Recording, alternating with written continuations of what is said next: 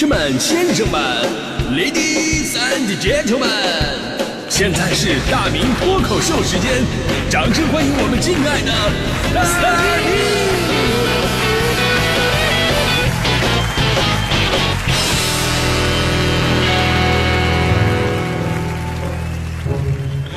好，欢迎各位来到今天的大明脱口秀，我是大明。哎，作为一个资深媒体人啊，呃，并且是受过新闻基础教育的孩子，呃，男子，啊，追求真实是我们新闻人的基本准则。所以呢，我一直对摆拍这个事儿吧，有着自己的一些看法。什么是摆拍呢？呃，摆拍的本意啊，就是特意布置场景，让人物摆出一定的姿势来进行拍摄，这叫摆拍。呃，表面的意思嘛。所以呢，摆拍啊，都是有目的性的。那这种目的性就有很多种了啊，有的是为了还原真相，对吧？有的是为了制造假象，有的呢是把假象当做真相去销售，从而制造出了一个充满谎言的世界，让你以为这都是真的。哎，哎，这这有点像咱们说的元宇宙啊。这个，其实说到这个摆拍啊，让我想到了当年我在吉林电视台当记者的时候的一一段经历。当时呢，在长春发生了一件见义勇为的好人好事儿。呃，简单来讲呢，就是路上有一个人抢包，抢完就跑，然后呢被一个当过兵的大哥追上去之后呢，狠狠地摁在地上给擒拿了。这事儿是个好素材啊，不能放过。然后呢，我们电视台就采访去了。那会儿电视新闻啊就开始流行那个远景重现这种拍摄技巧了，尤其见义勇为这种啊。如果比方说你当时没有拿到这个监控画面，你也不能直接找个什么电视剧《重案六组》什么的，你借用人家画面对吧？不合适。所以当时这种情况，想用这个画面的素材怎么办？都是靠我们自己去演。自己去演，所以我就明白了啊，为什么播音主持专业要学这个表演课啊？这是非常实用，非常实用啊！那天呢，摄像一个，我一个，还有那个见义勇为的大哥，就我们仨，分工显而易见呢，就只有我能演那个抢包的。哎，当时我特别的忐忑啊，然后那个见义勇为大哥看我这个在犹豫呢，就说了啊，兄弟，你放心啊，虽然说那天我对付那哥们儿，我让他昏厥了十分钟啊。但是你放心，大哥不会对你下死手的啊！演戏大哥懂啊！我说大哥，我我担心不是这个，我担心呢，咱们毕竟是省台的新闻节目，对吧？这个曝光率还是挺高的。你说我我第一次演反派，我，你说我我怕给别人造成不好的一个印象。这时候我旁边那个摄像说了，说哎呀，一看你就是新来的记者，像我们这种吧，我们都会给那个呃打马赛克的啊，打马赛克来保护当事人。我一听啊，打马赛克。那行，那我不用担心，那知道谁是谁，对吧？开干吧，简单演练几次，拍的时候也非常成功。我当时我抢了包就跑，大哥在后边怒喝一声：“把包放下！”然后之后的事儿我就不知道了。啊，当我醒来的时候，这边大哥给我道歉，还不好意思，小伙子，刚才我入戏太深啊。那边摄像告诉我：“哎呀，非常成功啊，这个新闻有机会拿奖啊！”我以为这事儿就过去了，结果呢，播出那天，我爸突然给我打电话。说我干什么了？我说我什么也没干呢。我爸说什么也没干，为什么有二百多个人给他发消息，问大明怎么能会去抢劫呢？现在是怎么判的？这孩子怎么会走上这条道路？我当时我我就懵了。我说不不，电视旁边不是写那个远景重现这几个字，他们不知道什么意思吗？而且不是打码的吗？他们怎么知道是我呀？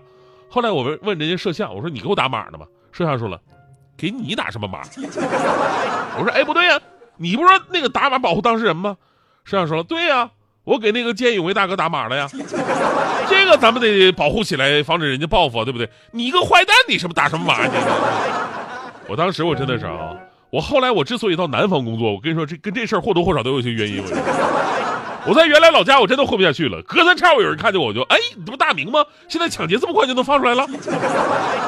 哎，你说当当记者容易吗？哈，当然我我我今天说这个摆拍吧，啊，就是这我这个是真实的一个摆拍啊，目的呢是为了还原真相，这个没问题，对吧？是我们的工作。但是在社交媒体当道的今天，就是你看到的很多打着真相旗号的短视频、动态照片，其实都是摆拍的，而他们摆拍的目的啊，就跟这个真相毫无关联了。与其说是还原真相，不如说就是为了赚取流量。而你不得不说，有一部分人啊，真的掌握了这个互联网时代的流量密码。比方说，高考刚刚结束，那作为高考刚刚过来的人啊，无论是孩子还是家长，都有一种难以言言表的这种复杂的情感。啊，当有一个东西能够让你找到情感共鸣的时候，你立刻就 hold 不住了。我记得当时有个视频就特别的火，题目是“百善孝为先”。女孩知道自己考上清华以后，找到工地上的父亲跪地痛哭。视频非常感人，我也看了啊。女孩当时就对着工地上灰头土脸的爸爸猛然一跪：“爸爸，我考上了！”然后呢，音乐在那么一烘托，无数人感动落泪啊。无数家长心里边默默重复那句话：“你看看人家这孩子，太懂事儿。”然后甚至形成了社会新闻。真的，这个视频我看了，特别令人感动。寒门学子的故事永远是让人特别激动。结果过了几天，眼尖的网友突然发现一个问题。这女孩还拍了好多差不多的视频，换了好几个爸爸。除了这个工地版的，还有一个视频的题目是“百善孝为先”。孩子知道自己考上清华以后，找到捡瓶子的父亲跪地痛哭：“爸爸，我考上了。”还有一个视频，那个视频的题目是“百善孝为先”。女孩告诉植物人父亲考上大学了。爸爸那儿啊，张着嘴躺在病床上啊，完全没有知觉了。爸爸，我考上了这边啊，我就想说，姑娘，当你爸爸实在是太惨了吧。我们以为的正能量，其实就是摆拍赚流量，啊，据说平台啊，当时接到很多投诉，要求下架这个视频啊，后来也下架了。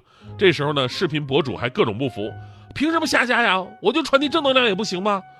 咱说传递正能量当然是好事，但是你制造假新闻来消费别人的爱心。这根本就是你自己的盈利手段，什么正能量啊？从受众的角度来讲，那句话怎么说呢？作秀看多了，大家就会习惯性的怀疑美好。你看，比方说有的短视频上面啊，各种秀是个男朋友每天给她做早餐，男朋友各种完美体贴，送各种昂贵的礼物。我就问了，我就真的有那么多成天不用上班、不用过不用过日子，就为了秀自己男朋友天下第一的女人吗？你说这样的视频有什么影响？你看看大迪就知道了。非得现在啊，两千万的彩礼不见兔子不撒鹰。所以呢，咱们之前总是说，哎呀，有图有真相。但你看这个世界的真相，往往都被你看到的这些图片和视频所掩盖了。互联网应该是让我们看到更多人的生活、更广阔的世界，而不是一个又一个的营销陷阱。这说到最后呢，归根到底啊，还是咱们这人呢，心里边缺少一种对诚实的敬畏，所以会轻易的被利益所左右。说到这儿，我真的特别的生气。呃，说一个事儿，还是跟摆拍有关系。就在前不久啊，就在前不久，当时有个女孩主动的来搭讪我，要跟我一起合影，还说咱们的动作可以亲密一点。来，大胆点，把手放这儿，放这儿，老老了。哎，我我当时以为是碰到咱们的听众了啊，然后后来发现并不是，他呢是要把我们这个摆拍的这张照片啊给他妈发过去。真的，我说实话，我当时我心里边还老路乱撞了一下。现在女孩找男朋友都都这么随意了吗？啊，拍张照片就给家长开始过目了？结果女孩跟我说啊，别误会，就是摆拍。啊，她说他妈呢一直在她那儿跟她催婚啊，催婚，逼得她实在不行了。然后我就纳闷我说你妈催婚，那你拍我干啥呢？